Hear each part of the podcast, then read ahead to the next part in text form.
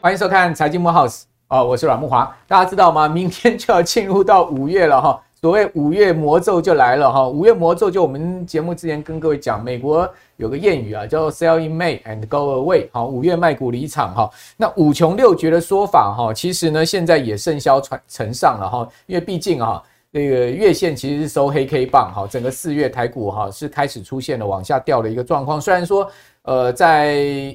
这个四月的最后几个交易日哈，这个大盘的跌势是有稍微止住，但其实已经露出了败相哈，有一些警讯了哈。那高盛集团最近也发出了这个警告的讯号，说，诶，未来几个月哦，全球股市的动荡可能会加剧哈。那美国股市通常在五月、六月会有一些季节性的疲软的状况，这也是值得注意的哈。那另外呢，包括说后面还有美国国债上限哈。这个问题，现众议院哈基本上是共和党所领导，他针对美国国债上限提出了一个法案，结果这个法案哈，拜登白宫已经讲说我们不可能同意了哈，因为他大幅的削减财政支出嘛，哦，这个对于拜登来讲是无法接受的，所以看起来这件事情要触礁的情况之下，美国国债。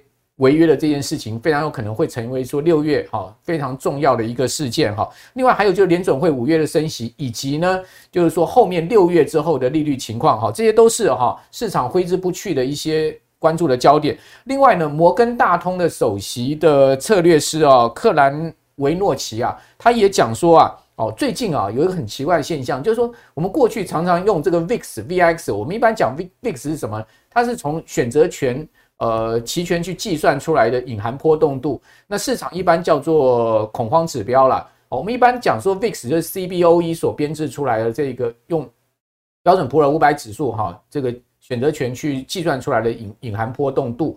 哦，那市场会把这个 VIX 上升呢，视为说呢这个市场的风险警讯。那 VIX 如果往下掉，而且一直处在低档的话，基本上市场是一个比较平静的一个心理状况，会用这个 VIX 当做。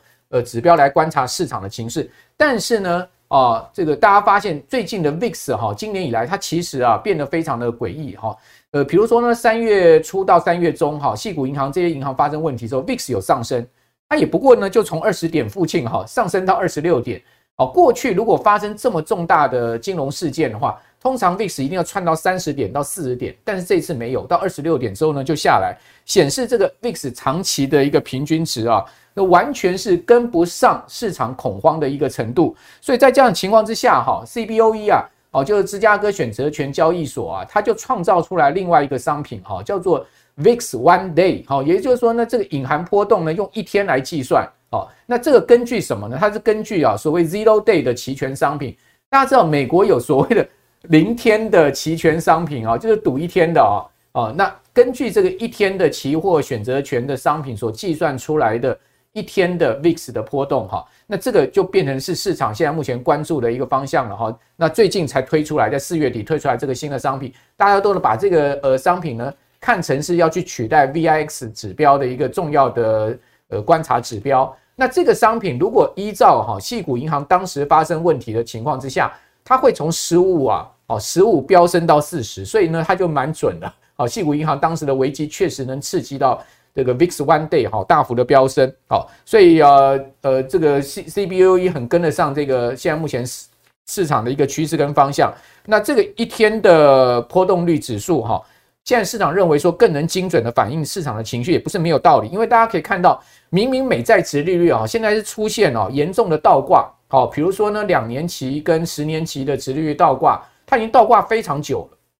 显示经济后面有可能是衰退。另外呢，三个月期的国库券，好，跟十年期美债的殖利率也是严重倒挂。而这个倒挂，哈，过去我们讲说啊，它都会出现哦，呃，后面整个经济衰退的一个风险。好，大家可以看到这史上最严重的倒挂，现在目前倒挂的一个呃深度是这么达到了这个负的一点七三个百分点，这么深度的一个倒挂。那过去相对没有这么深的一个倒挂，哈，这个。往下掉的一个幅度这么大，好，大家可以看到过去几次没有这么深的倒挂的情况之下，后面这个灰阶都是经济衰退，哦，那这一次呢，当然似乎也很难避免经济衰退，但 VIX 也不反映这些事情，哦，那我觉得 VIX 不反映啊，其实也有它的道理，因为 VIX 比较主要在反映在呃交易层面上面的一种所谓的市场情绪了。对于整个总金的一个反应上面，它不是那么明显。好，但问题就是说，后面会不会有一些呃交易上面的风险？哈，就是说市场金融的黑天鹅发生呢？是有的哈。比如说大家可以看到，最近哈美国国债违约的这种压力又来了哈。啊，大家看到这个指标非常明显的往上大幅的暴升，哈，这个叫 CDS。如果是美国国债，哈，主权债的一个 CDS，就是我为了美国国债呢去买一个保单。假设说我有持有这一百万的美国国债好了。那我买一个 CDS 呢？哈，相对呃，在这个位置的时候呢，大概是一百万美金的美国国债的 CDS 呢，它差不多是一千块钱的保费了。哦，现在已经飙到超过一百点哈，现在保费已经保费已经上升到九千多美金了。也就是说，一百万美国国债哦，要用将近一万块美金去买个保险哦，就是这样子的呃风险的一个意涵哦，它的大幅上升就告诉各位，美国的这个股。呃，主权债务非常有可能会违约哦。那为什么市场会这么紧张呢？因为最近哈，美国的税收啊严重的不足哦，税收非常有可能哈会在四月、五月啊持续是短收的一个状况，低于预期。好，原先呢，呃，市场都预期说美国国债的问题可以拖到夏天，好，七月、八月。但是根据现在目前美国的这个税收不足的状况，高盛就推估出来了，假设说四月、五月的税收不是。这个呃少三十 percent 的话，哦，非常有可能呢会是在这个七月就要违约。那如果说少掉三十五趴的话，那这个违约的风险会提前到六月。哦，所以在这样状况之下，大家都出来警告说，千万不能违约啊！哦，大家看到克鲁曼，哦，另外最着急的当然就是叶伦了哈，他是财政部长哈，那当然他的责任最大哦，所以他一直在呼吁说。美国国会，你们赶快啊！这个两党协商通过哈，提高举债上限。因为美国现在目前的国债已经到三十一点四兆，已经是顶到了一个举债的最高的一个天花板，必须要把三十一点四兆这个上限呢再往上提高，让让美国这个政府可以运作。所以叶叶伦一再呼吁说，国会两党赶快通过哈，否则呢违约化会比金融海啸更严重。好，那我们刚刚讲说共和党的债务上限法案，好，在共和党里呃在众议院里面。以些微的票数通过，但是呢，白宫说啊，我们会封杀。大家都知道，美国这个呃参众两院通过的法案，最后是要送到总统桌上去签字的。总统不签字啊，这个法案就不会通过了哦。所以总统有最后的一个呃签字权了。那在这样的一个情况之下，这个法案冲到参议院都不会过的情况之下，更不要讲总统不会签字。所以看起来仍然是无解哈。所以这一连串的这个问题非常多哈，而且都让人家觉得说呢。非常有可能会造成啊，这个五月、六月、七月哈股市的一个动荡的因素加剧了哈。我们都不希望这些黑天鹅飞出来啊。那为什么最近哈国际股市已经开始涨不动，台股整个四月底开始往下回回撤了哈？呃，破季线哦，这些走势呢，其实我觉得都跟我们刚刚所讲的这些呃总体面的事情有关。那这些总体面的事情要怎么去解读它？哦，美国的状况，包括台呃台台湾的状况，各方面的状况，我们今天请到了。总经专家吴家龙先生来我们节目哈，跟大家一次说分明了这个复杂的问题，一定要交给家龙兄了。家龙兄你好啊，慕驊兄好，各位观众大家好。好，家龙兄这个问题非常的复杂，现在很多东西都卡在一一一块了哈，包括这个国债上限的问题哈，这个债务会不会有可能技术性违约哦？这个美国国债哈没有过这个违约的记录哈，所以呢，它一向被全世界视为是最安全的资产。那在二，我还记得在差不多二零。呃，一一年的时候嘛，哈，他曾经有一次哈差点违约，但最后没违约。结果隔没几天，标准普尔把他的这个信评 Triple A 给降到这个 Double A，就造成了美国股市崩盘了。我记得瞬间几个交易日大跌了十趴啊，导致台股也是一片凄惨。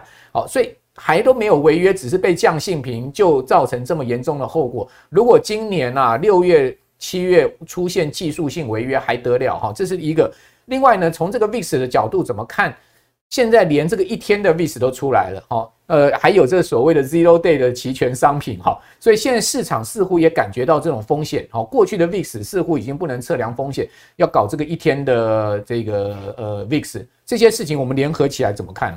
你提到的问题就是市金融市场面对很多风险啊，包括你提到的债务违约的美国债务违约的风险，啊，所以你提到的还有经济的问题，你提到了 VIX 哈 V VIX 的问题，利率倒挂的问题。债务上限的危机，哈，美国债务，诶，美国公债国债会不会违约这些问题？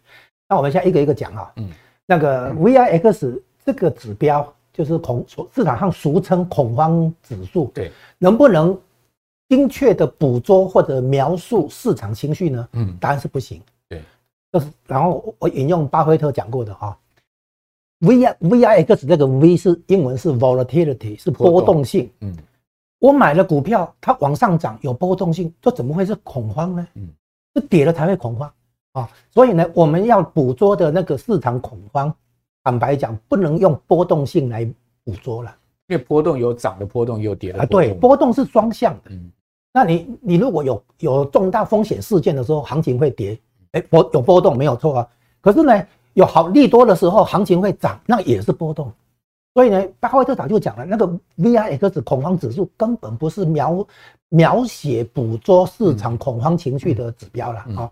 那所以你现在就改成一天，比如说因为原来的 VIX 可能是平均值，现在你改成一天的波动性高。你你你仔细去看哈，VIX 哈，在有风险事件发生的时候，它的表现大概就两天，不超过两天，然后就就回到正常。嗯，好，那平常都已经这样子了。那这一次的话呢，比如说大家谈到三月份的矽谷银行的那个问题，矽谷银行出哎出事情是当时的礼拜五，好宣布破产，经过礼拜六、礼拜天联邦机构紧急处理，我来讲那个事情已经稳住了。然后后面只是，呃，很很很多那个民众哈在关心是不是要提提款，是不是要跟着去挤兑，然后发现说那个联邦机构跳出来，存款都保证嘛哈，没有事，所以后来呢这这个情基本情况稳住了哈。那我们现在要讲的就是说，类似这种风险事件有没有更好的市场情绪指标？对，好，那我现在推荐一个指标，那个叫做 JNK 啊。那 JNK 的意思呢？JNK 就是 junk 的意思啊，原来就是垃圾债券，现在叫高收益债行情。好，高收益债是追逐高报酬，所以它也承担高风险。对，它介于股市跟债股票跟债券之间，啊，灵敏度很够。啊，如果现在市场拥抱风险、追逐风险的话，JNK 会走高。对，如果现在市场让要避险啊，有恐慌啊，甚至有恐慌情绪的话，那么 JNK 的行情会下跌。嗯，好，所以你用 JNK 这个交易来看出市场的情绪，会比 VIX 灵敏多、精精确多。好，那我们现在看一下三月中的时候，哦，三月中的时候行情一度下来，对不对？对。那为什么在低档整理以后又上去？就是我刚刚讲，很快平息了。哎，对，那个是矽谷那个事情啊，虽然引起大家的疑虑，甚至于有一点担心，嗯，但是呢。一个周末下来以后，然后来处理掉，哦，基本上大家一看，其实也没有那个那个扩散啊，那而且联邦机构也也介入嘛，哈，积极积积极介入，矽谷银行的事情基本解决，嗯，以后不是说我不是说以后没有金融风暴，而是说以后的金融风暴一定是其他的理由，嗯，其他的情况啊，至至少矽谷银行这个情况啊已经被处理掉了，是这样子的，所以大家如果看一下这个市场情绪指标的话。它在三月十三号是礼拜五，然后之后稳住以后，在低档稳住以后就往上走了。嗯，好，是这样子。好，那这个是有关 VIX 市场情绪指标。那我再补充一下，就是市场情绪大家都知道嘛，两个嘛，一个贪婪，一个恐惧嘛。哈，贪婪可以长久，日日贪，夜夜贪都可以。哦，但是恐惧你没有办法，人类的情绪，你读心理学就知道哈，就是没有办法长期处在高度恐惧之下了哈。所以通常。那个因为恐惧情绪、避险情绪带动的避险行情哈是短暂性的，因为那个避险情绪很快会消退。为什么？狗急跳墙啦，有人跳楼啦，反正受不了了就就自自行处理了，对不对哈？就说恐惧情绪是短暂性，那个行避险行情变成短暂性，所以呢，你你会看到黄金其实波动性很高，不是不会涨，等它涨上去以后，你不晓得它什么时候市场情绪消退了、稳住了，然后就行情行情吐回去，对，所以这样子。好，这是第一个 VIX。第二个，你讲利率倒挂，利率倒挂意味着接下来有这个经济衰退的风险啊，这个也是一个风险的那个领先指标。那我们目前就像你刚才提到哈，我们目前看到的就是利率倒挂已经是创历史记录，就比之前两次网络泡沫破掉以后的那个二零零一年的衰退，还有那个二零零八年雷曼事件以后的零九年的衰退，那个时候的利率倒挂都还严重啊。那这个理由是一样这样子，就是。如果联准会升息，它立刻带动的是短短期、短天期的利率，因为你这个替代性高。然后呢，短天期的利率本来是比长天期的低嘛，啊，长短利差本来是正的，对，可是短短天期的利率一路拉高到最后的话变成零，然后最后变成倒挂，就是说短天期的利率反而比长天期的利率高。是，那短天期的利率会走这么强啊？他也是担心到这这个刚刚等一下会提到就是债务违约风险，因为担心债务违约，所以呢他开始有些抛售啊，卖掉那个短期债券，短期债券的殖利率就挺挺得很很就是坚挺了哈，然后呢一直。反而比那个长天期的高，那有些资金撤出短天期的，转到长天期的，为什么这样？因为短天期的话，它比如说三个月，它之后就要重新处理资金怎么怎么部部署，怎么配置资产配置要重来。那我如果放长天期的话，我可以不用面临那个短期内就要资金重新配置的问题。对，所以很多资金就是原来要做长期投资的，他现在发现景气不太好，不敢投资，这些长期资金就回来去买长期债债券、长期公债。但暂时停放在这里，而不必担心短期内就要结账了哈，到债券到期了，然后他就要重新布置嘛哈，就没有这个问题啊。所以呢，短短期利率哦，因为某些风险的的的的那个出现，让它抛售债券啊，然后就利率拉高，然后就造成长短利差的倒挂创纪录啊。所以这个反映的就是那个债务违约风险。那一旦债务违约解决的话，这个部分会会。降下来，OK，好，就是那个利率倒挂的情况会变得比较缓和一点，但是仍然没有办法排除一件事情，就是说接下来应该还是会像以前一样看到实体经济陷入衰退，但是大家都都会讲出来说，哦，利率长短利率倒挂预告着经实体经济会衰退，但是中间有一个连结被金诶一般金融市场不会提到，我们利用这个节目再再讲一次，就是啊，利率倒挂。造成银行的资金成本是短端利率，对，比长端利率就资金收益还要高，嗯，所以呢，银行在流血，在亏损，然后呢，如如果利率倒挂一直持续下去的话，肯定有某些银行终于吃不消，所以将来会出现金融事件或金融危机，然后这个才带出经济衰退的。所以呢，在利率倒挂跟经济衰退之间啊，还有一件一个事情，就是经济呃金融危机。那金融危机发，如果金融事件发生的时候，联准会会降息。对，所以呢，我们看看联准会降息了没有？还没有。现在联准会连停暂停升息都还没有。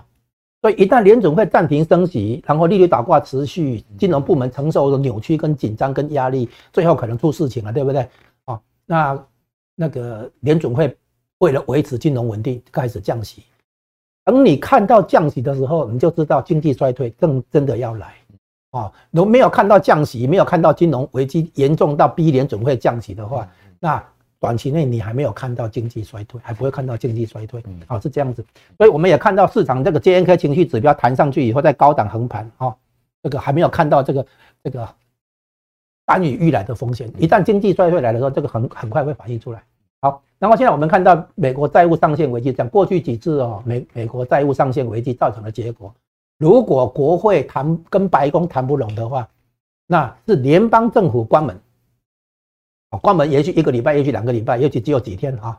都哎，最长的一次是川普那个时候，啊，克林顿时期也有，也也发生过哈。那最后最后还是要解决嘛，啊，然后联邦机构恢复上班嘛，哈，也包括公国家公园啊、图书馆都对都都会关门，联邦机构都关门，啊，那还不是债务违约了，啊，就是联邦机构关门，然后最后也还是要摊出来。那现在的问题是这样，金融市场说，哦，你每次都提高债务上限，一直发行债债务，那我的那个美国债券的投资是不是会被你稀释？哈，会有一些疑虑。但是基本上，美国公债哈是金融市场的定锚了，啊，其他东西根据这个再去做演算了。所以呢，基本上这个没有必要搞到说全球金融市场都人仰马翻了。对啊，但是我也卡在一个总统大选，就变有点泛政治化了。这跟以前一样，就是说两党。共和党这边一定是要限制开限制政府的支出，对。那民主党这边的话，一定要维持他的支出计划，去照顾所谓的社会弱势、社会底层这个福利、那个补贴的。是选票考量吗？对，呃，民主党是照顾号称了照顾社会下层，共和党代表社会上层。那共和党人的主要政绩主张就就是减税啊。我可以，我有钱人，我可以处理我的问题啊，你只要不要扣我那么多税就好了。所以你看共和党的那个政策主张，历来都是减税，减这个税，减那个税，一直减。然后民主党的话就是他要照顾社会下层，说一直要求政府给福利、给补贴啊，给基础、给公共投资、基础建设投资什么的。所以你看，民主党的主张就是花钱，那共和党的主张就是减税，要花钱只只花一样，就是国防国防建设的那个那个订单下去的话，照顾的是大型企业、军工企业，那都是共和党的那个金主嘛。啊，所以两党的政经济主张哈是有分歧的哈，那历来都会出现这个这个乔不拢的这个情况了，但是最后也还是要搞定了哈。那中间顶多就是联邦政府要关门了，关门也许三三天五天，也许一两个一两个礼拜就这样子啊，最后也还是要解决，因为不解决的成本代价更大嘛。对对，这样子。所以呢，我们现在看到虽然那个主权 CDS 的哈那个行情哈，那个我们我们看，哎，你看到那个图哈。嗯嗯。哎，对这个图哈，我们看到那个 CDS 行情飙升，它有一个特点，就是它它冲冲上去以后，尖尖的马上下来，表示这种突发性，而且是短暂性啊。你看它的行情暴升以后，立刻又跌下去，就是一个尖尖的，有没有啊？每一次都都是这这个情况，就是表示说它具有突发性跟短暂性。啊，所以大家也不用太太担心，因为美国再怎么讲，它不可能让出全球金融市场的领头羊啊这个角色了啊。那短期内因为政党之间的经济立场不同，会有一些摩擦，但是最后也还是会解决啊。那到时候因因为这样的担忧所造成的行情啊，又会突回去啊。好，所以 CDS 基本上它就是一种这个呃信用违约的互换交易了。哦，就是这个 credit default，我再补充一下。哇，好，我再补充一下，我们这一次看到的问债券问题啊，有一个更深的那个解读，就是啊，美国现在在升息，表面上理由是对抗通膨，没有错啊，实体经济有一点那个需求过热啊，造成那个通膨，但是货币紧缩还有一个另外一个效果，就是去泡沫化，也就是说实体经济要降温。资产部门、金融部门也要降温啊，所以升息的结果，同时那个去泡、去通膨，然后呢，在实体经济去通膨，在资金融部门、资产部门的话去泡沫。那这一次泡沫是什么？债券。之前两千年那个时候是股票泡沫，就是那个网络嘛哈。然后呢，零八年的时候那个是房地产泡沫啊，以及金融产衍生产品的泡沫。这一次的话是债券，是大量资金跑去债券，所以债券的话变成泡沫化。现在在抽资金，货币紧缩啊，量化紧缩，对不对？退场，量化宽松再退场，其实是把资金从债券市场抽出来。所以你会看到连连美那个 BOA 美国银行，它的那个债券部位的浮亏账面亏损都超过一千亿美金。没错，对。所以呢，现在联准会把资金抽回来。肯定是从债券市场把很多资金抽回来，因为这一次的资金很多是流向，不是流向股市，也不是流向房市，而是流向债券市场。当然，股市有受到影响，因为这个量化宽松哈，那个行情有有上来，但是呢，将来也还是要会被货币紧缩哈那个拉回去了哈。但是优先看到的是债券市场的资金被抽一根。刚嘉龙所讲的这个 CDS 啊，基本上就是信用违约的。呃，互换合约，好，那美国会让他的信用违约吗？好，应该不至于，但是技术性违约这个风险呢，其实是存在的哈。好，那接下来我们要来谈一下，就是所谓的去美元化这件事情，因为最近都在谈去美元化，那真的会去美美元化吗？好，那美元呃后面的走势会如何发展？好，那我们可以看到最近美元是蛮弱的了哈，从去年的高点一百一十四点哈一路下跌。好，跌到一百点左右，稍微反弹，但弹升很微弱。之后呢，现在目前看起来哈，也弹不太动。那中国现在跨境交易去美元化加速哈，我们可以看到三月哈有一个呃重要数字出来，就是人民币哈它的比率首次超过美元。什么样的比率呢？就是中国三月银行代客涉外收支主要币别的占比哈，我们看到人民币的。一个占比呢，已经超过美元了哈。那彭博就分析说呢，中国国家外汇管理局这个数据显示什么呢？显示人民币占中国跨境收支的比重啊，飙上历史新高，达到四十八趴，远高于二零一零年当时的接近零的水准哦，从零上升到这个将近快五成了哈。相较之下，美元的占比从八十三趴下降到四十七趴哦，所以呃，中国在去美元化这件事情看起来是。执行的很彻底，蛮积极的哈。那另外呢，呃，去美元化哈也变成是一个热门话题哈。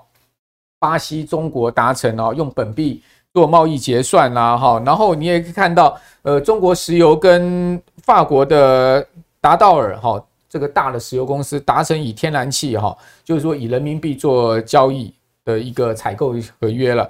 那另外呢，币安呢也恢复对俄罗斯银行卡的支持啊。使得呢，俄罗斯人可以透过银行卡跟电子钱包，哦，购买跟出售加密货币。诶，大家都知道币安的老板哈是中国人，哈所以看起来在这件事情上面啊，这个有一个呃所谓不断在联合哦这个非美国家的一个集团化哈，在往这个方向发展。不过其实根据呃 SWIFT 的一个数据哈，呃今年以来哈美元在全世界的一个所谓在整个交易量上面还是高达八成以上了。好，人民币呢？整个占比呢只有四点八趴，不过也值得注意，其实人民币从去年的一点六趴，现在上升到四点八趴，它其实增加有一将近快一倍。那全世界央行另外一件事情就是不断的在爆买黄金，好，我们可以看到，呃，央行不断的用黄金去取代美元的外汇储备，这件事情似乎啊也昭告了所谓去美元化这件事情，这个事情很复杂哈，我们就来请教嘉龙兄，哦，这个去美元化这件事情真的是可以推动成功吗？哦，你这一次又一口气提了好几个问题啊，那个去美元化、加密货币、黄金、对。数字人民币啊、跨境结算系统，嗯，好，那我就逐一回应啊。首先讲哈，去美元化的问题哈，其实美国人当然也知道，也在关心，但是呢，美国人的回答也很简单，你去美元之后，你用什么替代？美国人很非常自信满满，就是说，因为你你你有什么替代的东西？现在最接近美元。最足以取代美元的是欧元，还不是人民币的哈。因为人民币现在是说你自己推动国际化的结果，人民币国际化的结果，你首先在中国自己的境外结算、跨境结算里面，你就要提高人民币的使用嘛。所以你刚才那个图哈，很很正常，就是说如果中国推动人民币国际化，连他自己的跨境结算交易都没都不能好好使用人民币，对不对？还要使用很多美元的话，那你这个人民币国际化只能说。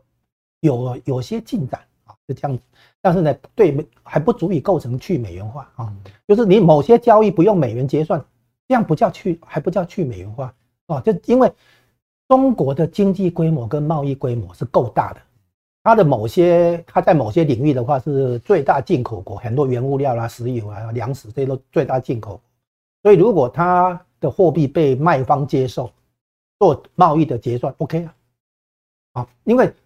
坦白讲，人民币照理说它应该有更大的市场份额啊。我们要注意到哈，我举两个例子哈，就是说有的国家的经济规模、贸易规模只有这么多，但是它的货币在全球的使用这么多，为什么？就美美以美国为例，我们在美国在贸易结算方面，美元的使用大概百分之四十上下，然后在储备货币的话，大概从百百分之六十，从七成降到六成，哎，是更更早以前是九成啊，后来降到七成，降到六成。然后呢，贸易结算的话，从六成现在降到四成。不是美国的经济规模、贸易规模有四成吗？有在全球四成吗？没有啊，更不要说有六成，大概二十几趴。哎，对对对，所以美国的经济规模或贸易规模大概在百分之二十几上下。可是它的货币在全球的使用远远超过这个比重。对，还有一个国家，不只是有美国这样，嗯，啊，就是瑞士。瑞士法郎是国际货币第五名，哎，美元、欧元、日元、英镑之后的第五名，哎。对，可是瑞士的人口才八百八十万人，台湾的三分之一而已。然后瑞士的 GDP 总值是多少？八千四百多亿美元，全世界排名第二十名。你知道第二十一名是谁？台湾是八千两百多亿美元的那个 GDP 总值。对，瑞士都可以，它的货币都可以被大量使用成国际货币的第五名，超过它的规模。哦，那这倒过来讲，现在是中国的规模那么大，它的货币使用这么只有这么多。啊所以中国的人民币国际化，坦白讲有空间。问题出在哪里？出在第一个，它所有国际货币一定要自由兑换。对啊，它不能有资本管制。现在人民币不敢放开手，不敢那个自由兑换，还在资本管制，而且还越来越严。很多外资企业要汇走都汇不出去。那你这样子的话，人民币没办法嘛？就这么道理很简单。然后第二个呢，就算是要取代美元，也是欧元嘛。这欧元在吃掉美国的市场份，美元的市场份额，还不是人民币嘛？哈。好，那你从本来哈市场占有率份份额市场份额是百分之一，现在变成百分之二点七、二点八，哦，当然是有进步了哈啊，但是的话你也要知道嘛，你这个你百分之三左右的市场份额，你去嘲笑人家百分之四十、百分之六十，说那个美元会变成币值还是卫生纸，无无稽之谈了哈。你首先要说你你不要美元行啊，那你用什么来取代？好，然后再来讲黄金，黄金。现在各国绝对不可能回到金本位制度，请大家听好，绝对不可能。为什么？因为黄金不足以承担国际贸易跟投资的结算嘛。黄金的数量有限，对哦，黄国际贸易的金额这么庞大，资金流动这么庞大，你不可能整天用黄金来做结算哦，不可能啊、哦。所以不大家不要期待什么会回到金本位来来限制货币的法定货币的发行啊，那个想不通哦。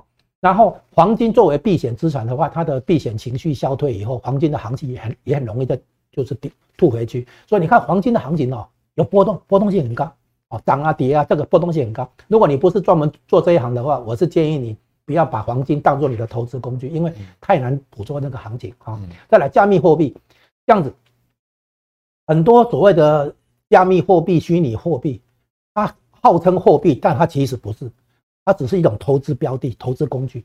请大家注意哈，就是法定货币的发行，尤其是法定货币的发行，是主权国家的行为，是一种主权行为。什么叫主权行为？军队发护照，嗯。课税、发行货币，这都主权行为。主权国家的行为不可能让渡给私营企业。你看，脸书想发行那个他的那个的那个加密货币还是什么那个虚拟货币，不行了。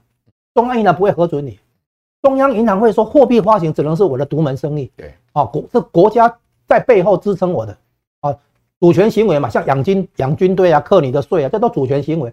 课税有有有让民间公司来课税吗？没有。那大家一定要了解，虚拟货币其实是一个支付工具，顶多了哈，或者投资标的。你知道，你用信用卡刷信用卡，基础是法定货币，你你那一卡通是要用法定货币去储值哎，啊，就在法定货币的基础上，你有一个支付工具，那个叫支付工具，不是不是货币，不是取代法定货币。所以加密货币最后只能，如果真的要用用的话，只能由中央银行自己来。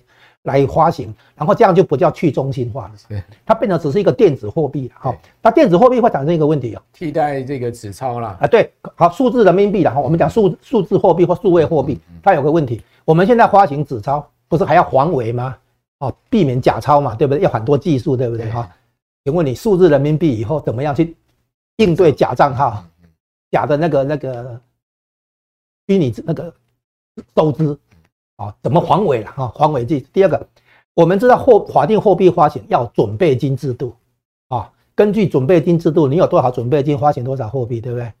不能随便花了嘛。请问你现在改成数位货币以后，我加一个零，加两个零，你知道吗？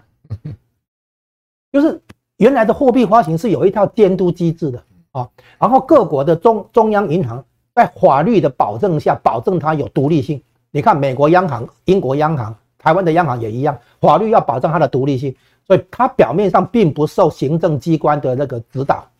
如果你政治的手伸进来的话，那完蛋了啊！英国是最古老的那个资本主义国家，它发现每三五当时的哈每五三五年五六年就来一次金融危机。对，保守党要选举的时候要央行宽宽松帮我选，然后工党上台的时候要你宽松帮我选，那搞了搞了搞到最后的话，金融失控嘛，所以。英国人痛定思痛，才用法律保障央行的独立性。请问你，你现在搞数位货币以后，独立性怎么监督？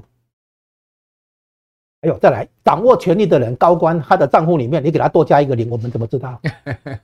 就是整整个数位货币的话，会会摧，其实会摧毁你的这个民众对金融的信心，对这对那个货币的那个信心的。因为我无法无从监督，也你也就是央行如果没有独立性，是接受行政领指导的话。我告诉你，最后一定是金融危机的啊！好，然后接下来我们看哦，中共会推动这个数位人民币，它有一个重要原因，是因为它不是要人民币国际化去美元吗？对。那别的别人的话，要躲开一些 SWIFT 的系统啊，对。所以他在搞什么呢？他在搞跨境人民币结算系统啊，听好，跨境的人民币结算系统。就是国与国的交易的话，改用那，因为人家拿了人民币以后要来中国买东西，如果你中国内部自己没有数位人民数字人民币做交易做结算的话，人家怎么买东西？嗯，所以他他为了做跨境人民币结算系统啊，比如说跟俄罗斯啊，甚至伊朗、巴西或者甚至于跟沙乌地还是谁，那你自己国内要先有一个数字人民币的那个结算系统，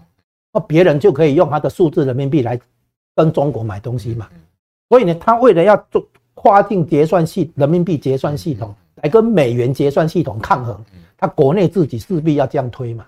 可是他这样推的结果呢，这个史无前例，人类的实验哈，电子货币这个东西的话，你怎么防伪？你怎么那个准备金制度怎么怎么调整啊？啊，你怎么监督啊，然后你你将来的话，银行啦、投资机构啦手上的那些人民币，所有的那个账户的这个金额都是的都是那个数字，对不对？那到时候如何那个金融监理？所以呢，数字人民币其实产生的问题哈，各方很多方面哦，它不它不是那么容易取代。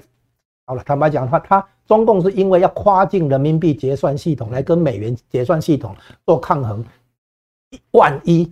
美国对中共启动金融制裁，对，把它踢出美元结算系统。的潜力，哎，对，它必须要有一个备案的，对，所以为了这个备案，它必须在国内先推数字人民币，然后别人才能够接受，其他国家接受了以后，才能够用数字人民币来中国买东西，买买一些他们要的民制造业制造品。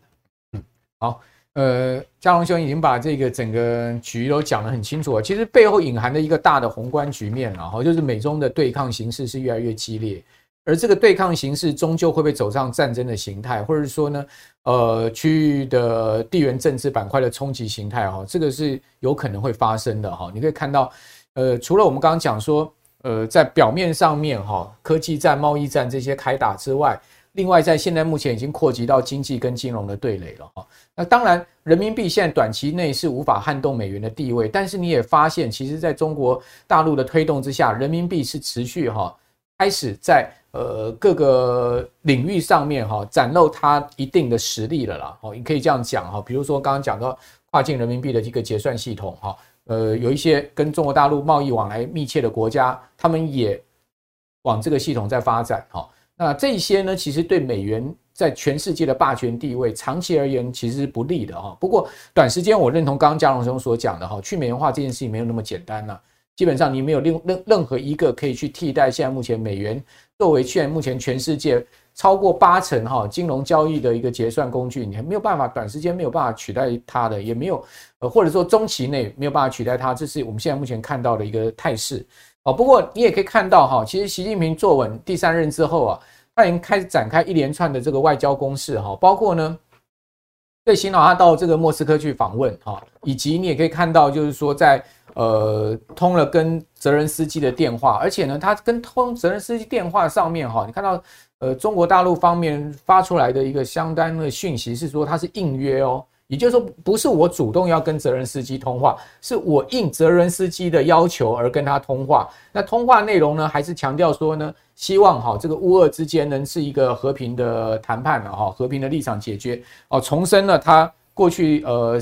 表达了这个乌俄战争的立场，哈，就中国曾经在去年，呃，在今年初啊，今年的时候发表了一篇声明嘛，哦，就是说，呃，他们对于这个乌俄战争的看法是什么的一篇声明，还是强调这些事情，哦，还有就是说，我们可以看到，呃，沙乌地阿拉伯跟伊朗哈两国的外交部长哈在北京会面哈，推动两国复交这件事情呢，看起来也是由中国哈现在目前全力在触动。那这些事情感觉起来都是这个大陆的一个外交斩获哦。这些呃重大的事件在政治地缘板块上面，我不晓得佳龙兄您的看法是如何呢？哎，我们现在谈到了另一个风险，叫做地缘政治风险啊。嗯、那么今年的地缘政治风险啊，这个乌克兰战争是首要的课题啊。那这个习近平说他是应邀跟泽连斯基啊乌克兰总统通话，其实他这里已经有一点败笔，他应该是既然是调停者。啊，他去拜访了莫俄国莫斯科访问嘛，哈，他也应该去乌克兰访问，两边去访问嘛，啊，那结果不然的话，你至少要主动去打这个电话嘛。然后呢，他居然已经去了莫斯科一个月之后才跟泽连泽连斯基通话，而且还是泽连斯基主动，这表示什么意思？表示乌克兰即将发动大规模的攻军事行动，嗯，然后在发动军事攻击之前。啊表示我有和平的意思，但是呢，最后谈不拢，所以接下来那我就不客气了。泽连斯基是这个意思，然后准备打。那为什么要告诉习近平呢？哎，他告诉习近平，乌克兰的基本立场，维护领土与主权的完整。习近平不能否定这句话，为什么？因为他如果否定这句话的话，啊，就是站在俄罗斯这边，对不对？这是乌克兰的那个立场嘛，啊，维护国家的领土跟主权的完整。那习近平如果否定这一点的话，他对台湾的主权要求就被攻击了。所以，习近平一直宣称哈，这个台湾的主权跟跟领土的完整啊，是中国的，台湾是中国领土主权完整的一部分啊。所以他不能在国家的领土与主权完整这一点上面有所松动。可是他如果是讲这一点的话，那就符合乌克兰的立场了嘛。乌克兰就是我他讲的就是这个嘛。乌克兰的国一一九九一年独立以后，国家领土与主权的完整啊，不能被人家片面以武力来破坏嘛。乌克兰泽连斯基也同样在电话中重申一个中国啊，对，一个中国就是说，你如果支持我的领土主权完整，我才我才支持你嘛。对，所以泽泽连斯基是说，我至少我有诚意，我有意愿谈一谈嘛。对，他谈不拢的话，以后开战的话，那你不能怪我。就是说为战后面的大规模决战哈铺路。再来就是。乌克兰能够撑到现在，有一个很重要的原因，就是西方国家，包括欧洲、美国等等，还有周边的国家，不断的提供军火嘛。那别人提供军火，也当然也是个成本啊，也是个负担嘛。哦，这些钱可以拿来做国内的那个经济跟福利开支嘛。那供应给乌克兰打的话，是打消耗战。那乌克兰必须证明，第一个他有战斗意志，第二个他有可能打赢啊，他他不会轻易退让。那人家支支持乌克兰才有意义嘛。所以乌克兰一定要那个为以后的那个大规模反击哈，开始创造条件嘛。所以他先出来说，我愿意谈。然后你既然是习近平要做那个调停者，那我就跟你谈我的讲我的立场，我的要求。那习近平也不能反驳啊。国家领土的主权与完整这一点，习近平不能松动啊，因为他一松动以后，他对台湾这边讲讲不过去嘛。啊，所以呢，习泽连斯基其实将了习近平一军了啊。然后他利用习近平把他的主张讲出去了。报道当然会提到说，哦，泽连斯基说了什么，习近平说了什么嘛，对不对？那你会发现，习近平讲的东西都会比较比较空了，算是那个比较套话了啊。我们要要求和呃互动和诶促和啊，大家谈，大家注意哦，共产党的谈判哈分成两类，嗯，一类是战争前的谈判，那是谈谈打打，就是国共内战那一套啊。谈判是因为要整顿，要需要时间整补，谈完了之后呢，破裂以后就继续打，那叫谈谈打打，谈是为了打。创造条件的战争结束后的谈判，那就是要收割成果，嗯，要把很多那个取得的那个利益哈，变成一个正式的条约。所以呢，前面那个谈判，共产党是谈假的；战争之后的那个谈判才是谈真的。现在呢，是那个大规模决战啊之前的谈判啊，或者接触都是谈假的，就是要对方啊承认我现在已经。侵略的成果要对方承认的意思，所以俄罗斯要乌克兰接受目前占领的土地，那俄乌克兰不可能接受，所以呢，乌克兰在证明说不是不能谈，不是没有谈，实在是没有办法接受啊。那最后的话就是，诶，从春季到夏季大规模的军事行动要展开啊，然后为这个铺路。所以呢，泽连斯基主动打电话给习近平，然后习近平谈一谈以后，他把他的立场讲出来啊，讲了一点、两点、三点、四点、五点这样，透过习近平的话把。乌克兰的立场讲出去，将来呢，乌克兰如果说，哎，比如谈判谈不起来，和平没有办法，和平解决方案没办法通过的话，责任不在乌克兰。嗯，好，所以我们看出来地缘政治风险现在还是存在。嗯，好，呃，今天综合啊，我们从金融经济哈谈到了最后地缘政治风险哈，我不晓得观众朋友有没有跟我有一个同样的感受，哦，就是说进入到这个后疫情时代哈，二零二零年走过之后。全世界未来的问题啊，只是更多而非减少哈。看起来大国之间的冲突哈，呃，政治集团的对垒哈，已经是变成是一触即发哈。全世界处在一种极不安定哈、不稳定的一个情况之下，而在这样的情况之下，台湾正好处在地缘政治板块风险核心中的核心。